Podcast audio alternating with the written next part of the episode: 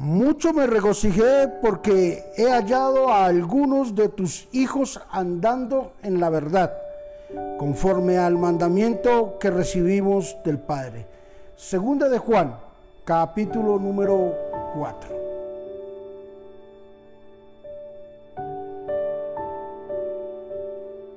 El contraste entre la mujer sabia y la mujer entendida es su diario vivir, es su diario hacer. Son las palabras, son las cosas que ella hace y son las cosas que ella decide.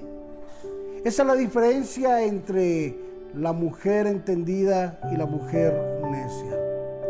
Es lo mismo que hay en nosotros como hijos de Dios, el entendimiento que tenemos para poder seguir cada uno de los mandamientos de Dios en nuestra vida. En segunda de Juan, donde leímos, nos damos cuenta de que el apóstol, algo que le entusiasmaba y le llenaba su corazón de alegría era saber de que a las personas que le había predicado el Evangelio aún eran personas firmes y fieles en su creencia y en su fidelidad para con el Señor.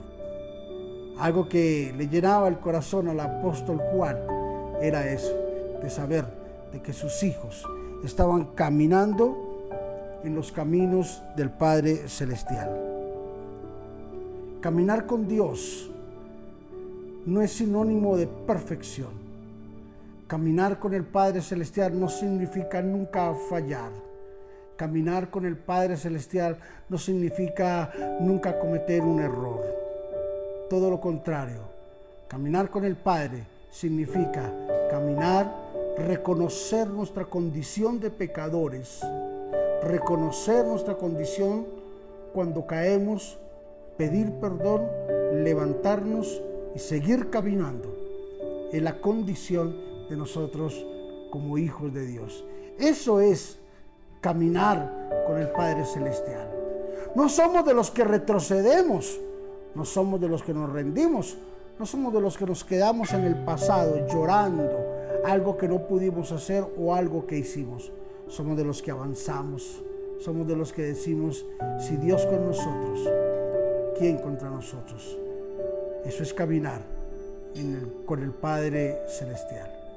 Jesús, te alabamos y te bendecimos en unión con todos mis hermanos que en este momento te están escuchando. Señor, y nos ponemos de acuerdo en la tierra cientos y miles para decirte muchas gracias. Estamos agradecidos contigo, Señor Jesús, por esta gran bendición, por esta gran, Señor, oportunidad que tú nos das para ser bendecidos en tu nombre. Bendícenos de una forma especial y enséñanos a caminar contigo continuamente. Enséñanos, Señor, a aceptarnos y aceptar a las personas que están a nuestro alrededor. En Cristo Jesús, amén y amén. Caminando con el Padre no es sinónimo de perfección, es sinónimo de que necesitamos y dependemos de Dios. Bendiciones.